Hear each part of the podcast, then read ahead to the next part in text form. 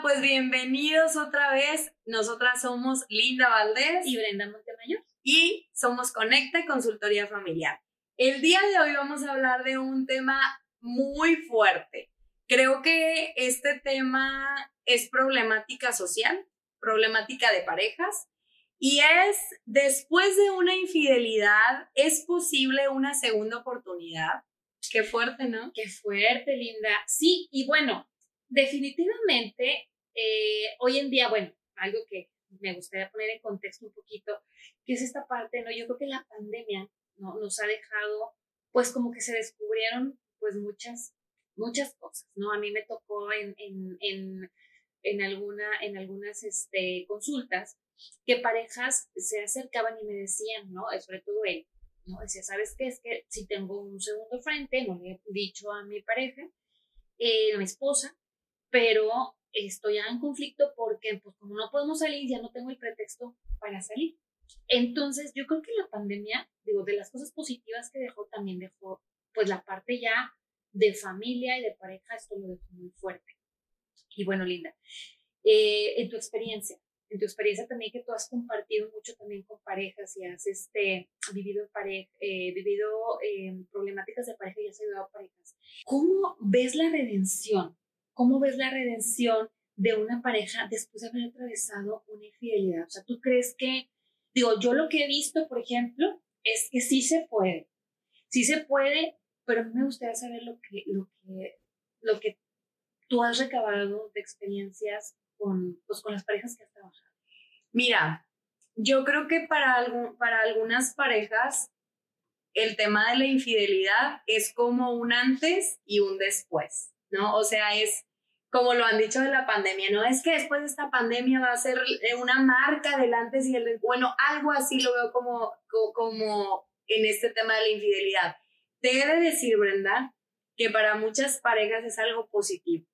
O sea, positivo, yo no voy a justificar aquí a nadie, pero sí voy a decir que cuando se tiene la disposición de perdonar y de ser perdonado, sí puede ser, digamos, que un eh, piso que te lleve a otro nivel, ¿no? Mm, Porque de ahí se pueden ir escudriñando muchas cosas que antes no se veían. ¿Sabes qué creo? Es como la, es como la piedra que sacó todas las cucarachas, ¿no? Ah, ándale, muy bien, sí, pero sí, sí, es que, sabes, hay parejas que ya ni se hablan, o sea, que ya no hablan de los conflictos. Entonces, termina pasando algo grave, porque la infidelidad es algo grave, pero que si se utiliza bien puede ser de mucho crecimiento en la relación. ¿Qué se necesita? Disposición de perdonar y de ser perdonado, pero también mucha humildad y reconocer, porque aquí hay un tema interesante, que es el, el, el hecho de que no, eh, el quien fue infiel no es el único que dañó la relación, sino que ya tuvo que haber un escenario previo de daño de ambos para llegar a esa, a esa parte, ¿no? A menos de que esta persona se haya casado con todo el afán de, pues me caso nada más porque sí, pero no tengo intención de ser fiel, ni, de, ni la amo, ni no. Entonces, Depende mucho de la intención, pero creo yo que para, para poder realmente llegar a un perdón, necesitamos esta parte de, de humildad y de también saber reconocer, oye, bueno, él se equivocó, él se equivocó en esto, que sí, fue muy fuerte, pero yo ya me había equivocado en estas otras cosas. Entonces, la clave, y también ahorita me, con esto que tú me estás diciendo y con lo que Goldman también nos enseña, es que la clave es hacerme cargo de lo que a mí me corresponde.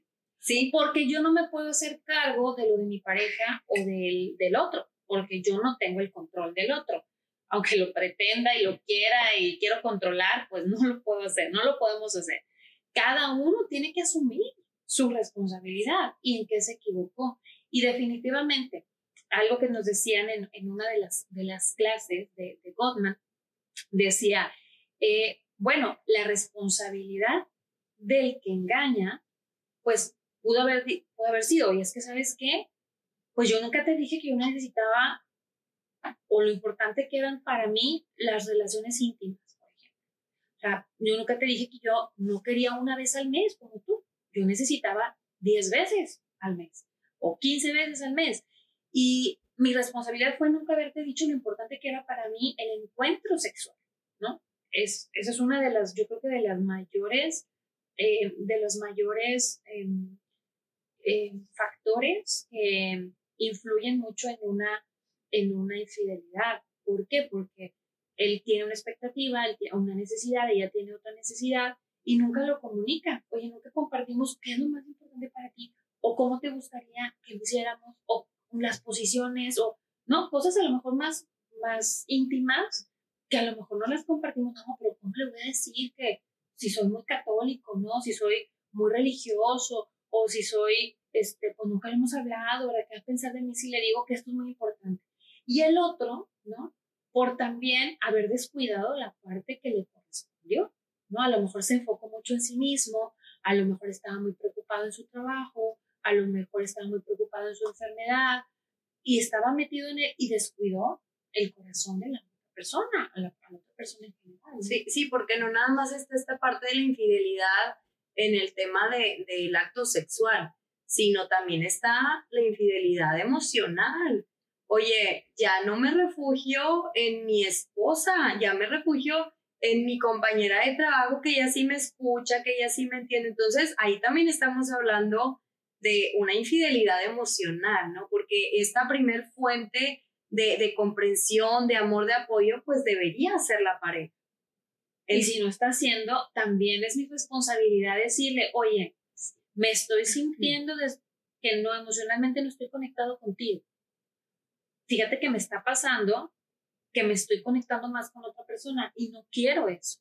Y no debe ser. Entonces, estoy cayendo en este peligro, para Decir, oye, eso es peligro, no es que lo vaya a hacer, no es que te vaya a hacer infiel, o sea, es como decirlo a tiempo, es como decirlo a tiempo, oye, siento que tenemos mucho tiempo que no platicamos, eh, siento que este, no te interesan mucho mis cosas, entonces de repente llega alguien y te empieza, le empiezas a importar de alguna u otra manera y ahí es donde podemos caer muy fácilmente. Y, también creo, Brenda, que es importante alejarnos del peligro. Si estás siendo tentado a, ser infiel, aléjate. Sí, Linda, está muy bien, pero yo creo que te alejas del peligro cuando estás bien acá. O sea, cuando estás bien en tu casa. Dices, no importa porque esto me llena. Pero ¿qué pasa cuando no te llena?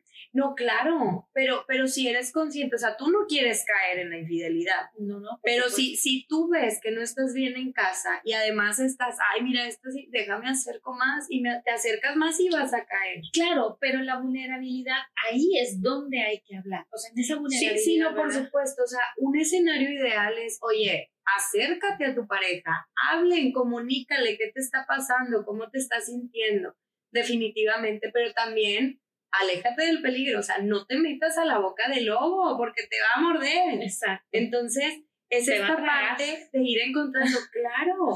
Y fíjate, creo yo que esta parte, como lo hemos escuchado, ¿no? Con anterioridad, el hecho de, bueno, la pareja debe dar 50 y 50, antes así decíamos, ¿no? La media naranja se complementan y bla, bla, bla. Con el paso del tiempo, creo que ya ha sido muy bien dicho el hecho de es que no se trata del 50 y 50, o sea, se trata de tu 100 y de mi 100, ¿no? O sea, que a, la óptica de una tercera persona eso pudiera ser, ay, es que ella da bien poquito y él da mucho, pero así funciona la pareja. O sea, si eso no es conflicto y yo en mi capacidad está el darte un 40%, bueno, el otro a lo mejor tiene más capacidad de darte un 60 y está perfecto. Es su 100. Ajá. Para ti es un 60, pero es su 100. Exactamente. Porque no puede dar más. Así es. Esto lo quiero trasladar a los errores, a las debilidades. O sea, creo yo también importante, así como no vamos a juzgar el porcentaje de quién da más, quién da menos, la, esto que, que menciono. Antes de pasar ese tema, para cerrar este de los porcentajes, porque creo que es muy importante, Dios me va a ir, ya no voy a poder unirlo. Es esta parte cuando, por ejemplo, yo les hay una pregunta en el cuestionario de las parejas de Goldman que dice, tú, eh, ¿cuánto porcentaje consideras que has invertido o, has dado a tu relación? Y luego, eh, inmediatamente el que está hablando, yo un 98 y tu pareja un 50, un 40, un 30. O sea, jamás, jamás me ha tocado una pareja, y bueno, llevo ya dos años con esto, nunca me ha tocado una pareja que diga yo menos, o sea, yo el 20 y ella el 80, o ella, o sea, del 100, ¿verdad? Entonces, digo, o sea, qué interesante, ¿verdad? Cómo a veces nuestro ego no nos deja. Por eso también es importante esto de la humildad. Exactamente. Sí, que, que, definitivamente el ego es una piedra de tropiezo. O sea, si tú quieres llegar a perdonar a tu pareja, si ese ego te está ahí atacando, va a ser bien difícil. Y, y lo quiero unir, este tema de los porcentajes, porque cuando se equivocan, cuando hay un error en la, en la relación, tampoco se trata de decir, pero tú te equivocaste más que yo. O sea, es, es, es esta misma como em, el llegar a ese entendimiento de, a ver, somos dos, ¿verdad? Somos una pareja. Entonces los errores de ambos suman, suman un... Es un todo. Es, un, todo. Sí, claro. O sea, le restan o le suman a nuestra relación, que es una. Entonces, es como el, el también buscar esa humildad de decir, a ver, es que nos equivocamos. Y repito, no se trata de justificar a nadie, se trata de tener la humildad de ver, a ver, yo qué no hice, o sea, a mí qué me faltó, qué pude dar de más o qué pude dar que, que dejé de dar o qué le daba que ya no le di. Entonces, es como un trabajo muy personal muy individual que te llegue, que te lleve, perdón, al bien común, al bien de la pareja. Sí, y, y, sobre todo a la persona que se sintió traicionada o que se vio traicionada, muchas de las veces dices, oye, pues es que no me puede perdonar, ¿no? A lo mejor hablando de esta parte de la humildad, es que no me puede perdonar, o no, yo mismo me puedo perdonar. Y a veces decimos, oye, ¿bajo qué condicionantes? ¿Bajo qué condicionantes debo yo de continuar en la relación? Y Goldman, fíjense lo que dice, a mí me, me, impacta mucho porque, o sea, Goldman dice que la otra pareja, o sea, la, la pareja que, fue traicionada, de alguna manera es la que pone mm, lo que ella necesita para el perdón, para la redención. O sea, esa, para la segunda oportunidad eso es muy importante. Por ejemplo, oye, es que yo necesito saber em, quién es ella. ¿no? Y si ella necesita saber quién es ella, primero, o sea, eso obviamente tiene que llevar, en terapia, porque si lo decimos así al aire libre, pues nos podemos lastimar. Y si, bueno, solamente lo vamos a hablar en terapia y te voy a decir quién es la persona. Oye, es que quiero saber el hotel, en qué fue. Este, bueno, sí, pero vamos a ver, o sea, primeramente el terapeuta va a guiar. ¿Es necesario para que tú lo perdones? ¿Por qué es necesario? O sea, empieza a cuestionar a la persona para ver si verdaderamente ella, o sea, no es una cosa que luego le va a atormentar la existencia, sino es realmente que le sirva el perdón. Entonces, por eso tiene que ser con un terapeuta que ayude a esta parte. O, por ejemplo, este, desde cuánto tiempo, eh, o por ejemplo, si la tradición no llegó a un acto sexual, pero llegó a lo mejor a un mensaje de Facebook, o un mensaje de WhatsApp, o a mensajes candentes que de repente se empezaron a dar, pero no llegaron a la consumación en un acto sexual, pues de alguna manera si la esposa se da cuenta porque vio el celular y ella necesita saber contraseñas o necesita saber, oye, tu ubicación, ¿no? Es, o sea, Goldman dice que si la persona que fue traicionada lo necesita, se debe de dar, ¿no? Y obviamente siempre bajo la ayuda de un terapeuta, porque si lo hacemos y tomamos esta decisión nosotros por fuera, posiblemente nos vaya, eh, no nos vaya a ser tan, eh, tan productivo. ¿Por qué? O vaya a ser tan eficaz. ¿Por qué? Porque siempre, o sea, hay cosas que solamente se, ven en, se deben de ver en, terapia. Porque si las, las hacemos, se nos puede salir de control fuera de ella. Entonces, sí es muy importante que se sanen dentro de, la terapia. Entonces, sí, para mí me parece así, me, me, parece muy, muy importante esta parte, ¿no? Pues para que llegue esa confianza, porque fractura, esta fractura. Sí. sí, definitivamente, o sea, se fracturan los pilares de una relación. Entonces, ¿cómo hacemos? O sea, creo que hay casos que, que pueden parecer muy imposibles, pero también, digo, no sé si, si te ha tocado de cerca, Brenda, saber de parejas que pasaron por esa situación y que fue el trampolín para que, para que la, la relación se avivara muy fuerte. Entonces dices tú, pues ahí qué onda, ¿no? Una lucha yo creo que muy grande que, que, puede existir, que también lo considero como una piedra de tropiezo en este tema de las segundas oportunidades, es lo que dice la gente, ¿no? O sea, ¿qué te va a aconsejar alguien a quien le dices, oye, es que mi esposo me fue infiel? Te va a decir, déjalo, ¿qué, qué le pasa? Tú te puedes conseguir a alguien mejor, ¿no? O sea, empiezan todas estas vocecitas y, y nos podemos dejar llevar, ¿no? Exacto. Entonces, dependerá cada persona qué tanta disposición hay, qué tanto amor realmente hay, ¿no? Porque a veces, digo, a veces también el, el, al amor le damos un significado diferente, de mucho sentimentalismo, pero, pero es como dices tú, o sea, toda una evaluación dentro de un proceso profesional que te ayude a reincorporar tu relación. Y con esto que dices, me gustaría que tocáramos una fibra muy importante, que es precisamente la familia política. ¿Qué tanto afectará positivo o negativamente eh, la opinión de una mamá, de una suegra, de una prima, de una tía, de alguien que está cercano? Fíjate, y yo creo que aquí es importante dar este mensaje a quienes conocen a alguien, eh, alguna familiar, amistad, alguna persona que ha sido engañada por su pareja, porque en ese momento de susceptibilidad, Brenda, creo que sí puede ser muy impactante para la persona. Mm. O sea, en ese momento en que la persona está muy frágil emocionalmente porque tiene un dolor tremendo, ¿no? Eh, pueden ser muy impactantes. Entonces, claro, si esta persona es consciente y está firme de, a ver, esta es mi relación, yo voy a decidir, yo quiero continuar, o sea, si la persona está firme, perfecto, pero cuando no, o sea, cuando se da este momento de quiebra al principio, la persona es muy susceptible.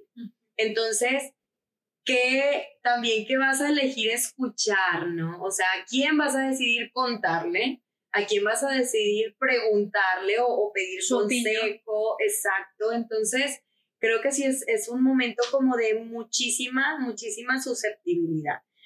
¿Qué, ¿Qué, sería, Brenda? ¿Qué piensas tú que, que puede ser lo peor que puede pasar después de haber dado una segunda oportunidad? Híjole, pues yo creo que es el miedo, primeramente es esa parte que hice mal, ¿no? O sea, yo creo que aunque ya hice la segunda oportunidad, yo creo que es esta parte de que hice mal. O sea, de hecho estoy, bueno, he llevado, he llevado un caso de este tipo, donde la persona da la segunda oportunidad, pero le cuesta trabajo como, le cuesta trabajo como dejar esos eh, pensamientos intrusivos, o sea, empiezan los pensamientos intrusivos. Entonces, es muy difícil, es, es algo difícil de olvidar. Para eso, como decía, es tan importante la, la, pareja, ¿no? Decir, te abro mi corazón y te voy a decir, mi amor, estoy aquí, esta es mi habitación, aquí estuve, tuve este ataque, tuve esta situación, eh, me volvió a buscar tal persona. Eh, o sea, como que hay esa parte de confianza porque la persona lo necesita. Necesita saber si, si su pareja está verdaderamente comprometida para esta nueva etapa en la que están viviendo. Entonces, es demasiado importante, es vital. Sí, y, y, ahora, ¿se podrá olvidar? Eh, yo creo, o sea, olvidarlo como tal, no, no se olvida, no se olvida este, totalmente, siempre queda como esa herida, ¿no? Que se puede volver a abrir. Entonces, pero siempre que haya esta, esta fortaleza en la comunicación, en el decir, en el ataque, en el, fíjate que me pasó esto, en el compartir, la otra persona va a ir sintiendo más seguridad. Y poco a poco se va desvaneciendo, ¿verdad? Hasta que puede parecer casi, casi invisible, ¿no? Como una, como una herida en la mano, una herida en la piel, ¿no? Este, que muchas de las veces se puede llegar hasta incluso borrar, sí, pero se necesita todo un trabajo y un proceso. Claro. No, y la recuperación de la confianza es toda esta parte que dices, bueno, también tengo que tener esa disposición de entender qué es lo que el otro necesita realmente para volver a confiar en mí. Exacto, y es donde está, entra la resiliencia en pareja. O sea, es esta, la resiliencia, bueno, es un término que me encanta porque es esta capacidad que tienen las personas para em, em, recuperarse después de un embate de la vida. Y a mí me gusta mucho el ejemplo que, que hay de las, de las palmeras en, en, los, en, en las playas, cuando vienen los tornados o los, eh, o los, o los huracanes se pueden caer los robles más grandes, pero las palmeras están bien firmes. Están bien firmes, no se van, porque son de un material, digo, no sé, están hechas de una manera que es bien difícil que una palmera se caiga. Es muy, es muy fuerte. Entonces, eh, así, es, así es la resiliencia en, la persona, es esas capacidades que tenemos de poder salir adelante.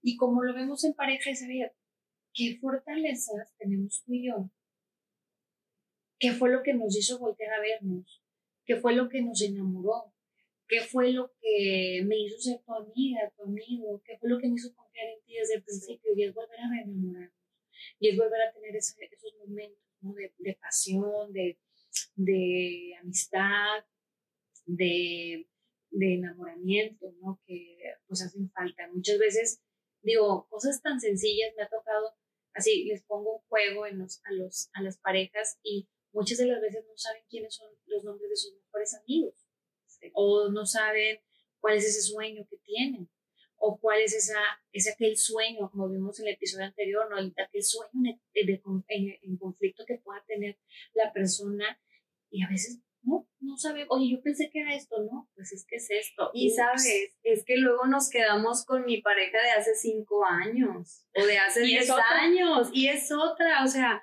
es también entender que como personas vamos cambiando. Entonces, si mi mejor amiga era Chuchita, pues a lo mejor en un año ya no va a ser Chuchita, ya va a ser Federica.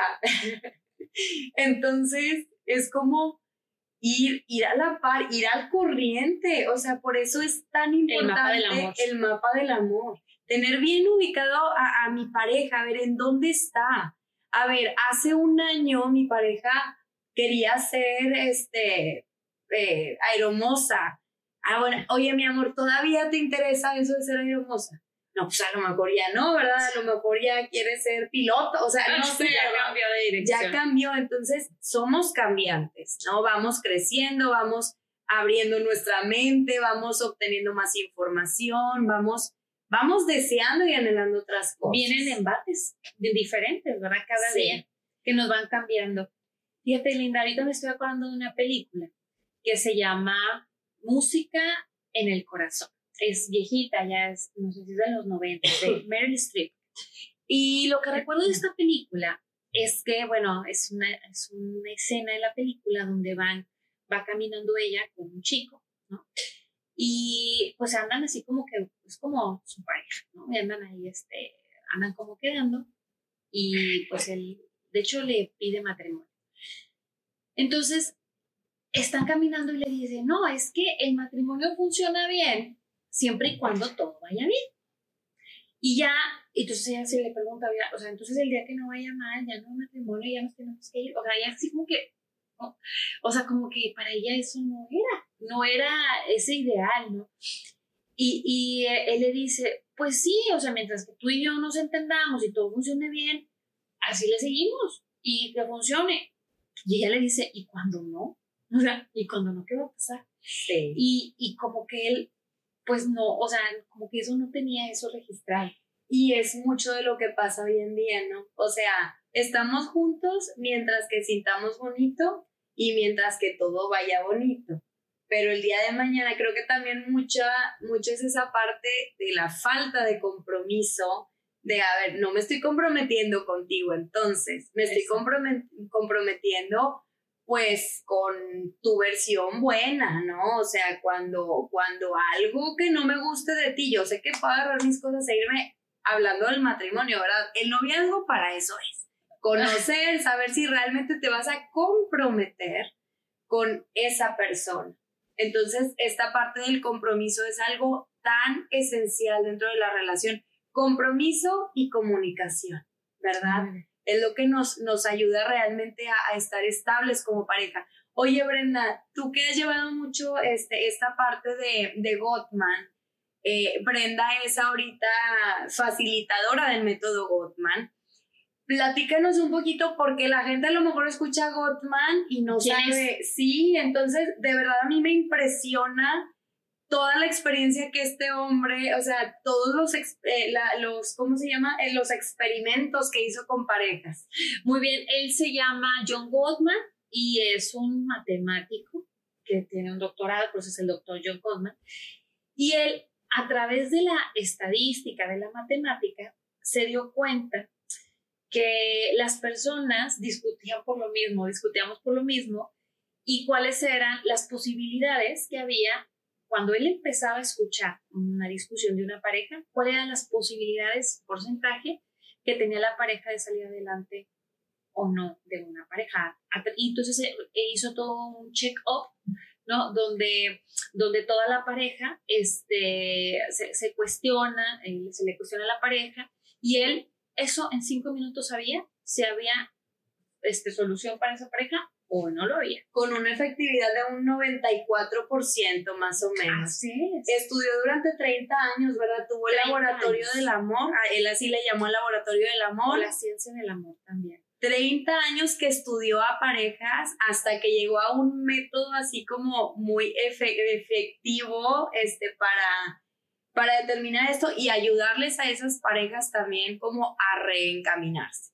¿Verdad? porque a través de, estas, de, pues de esta terapia, de este método, las parejas pueden comunicarse de una forma sin tener, de una forma ideal, no de una forma idónea, sin usar jinetes, sin usar aquellas palabras que destruyen el matrimonio, ¿no? Como son este, los planteamientos hostiles, como es eh, el amurallamiento, como es la parte del desprecio, entre, entre otras o la evasión, ¿no? De, de, una situación. Por eso hablábamos mucho del tomar, ¿no? Tomar lo que a mí me, me corresponde y dejar la culpa a un lado, porque yo creo que la culpa es algo que nos, nos Así es. Ser responsables y no víctimas. Así es. Ay, ¿Otro pues, tema? otro tema. Muy bien, pues con esto cerramos. Muchísimas gracias por, por haber estado aquí conectando con nosotras. Recuerden, tenemos servicios de método Gottman, facilitación en paternidad efectiva, acompañamiento, consultoría familiar. Este, estamos muy contentas de verdad de poder compartir un poquito con ustedes. Y pues bueno, con esto cerramos, Brenda. Así es, y pues decirle a las parejas que siempre, siempre se puede, siempre se puede retomar, siempre se puede eh, una segunda oportunidad y siempre se puede, siempre con un corazón muy dispuesto a querer que la otra persona sea feliz. Y obviamente yo voy a ser feliz porque, porque es un barco en el que me subí y es, es, es un barco en el que yo quiero estar, ¿verdad? Entonces, pues para mí fue un gusto poder platicar esta charla tan, tan, tan amena, tan llena de, de, muchas, de muchas verdades y de mucha luz y esperemos que a ustedes también les haya servido. Así es. Muchas gracias. Hasta la próxima. Hasta la próxima.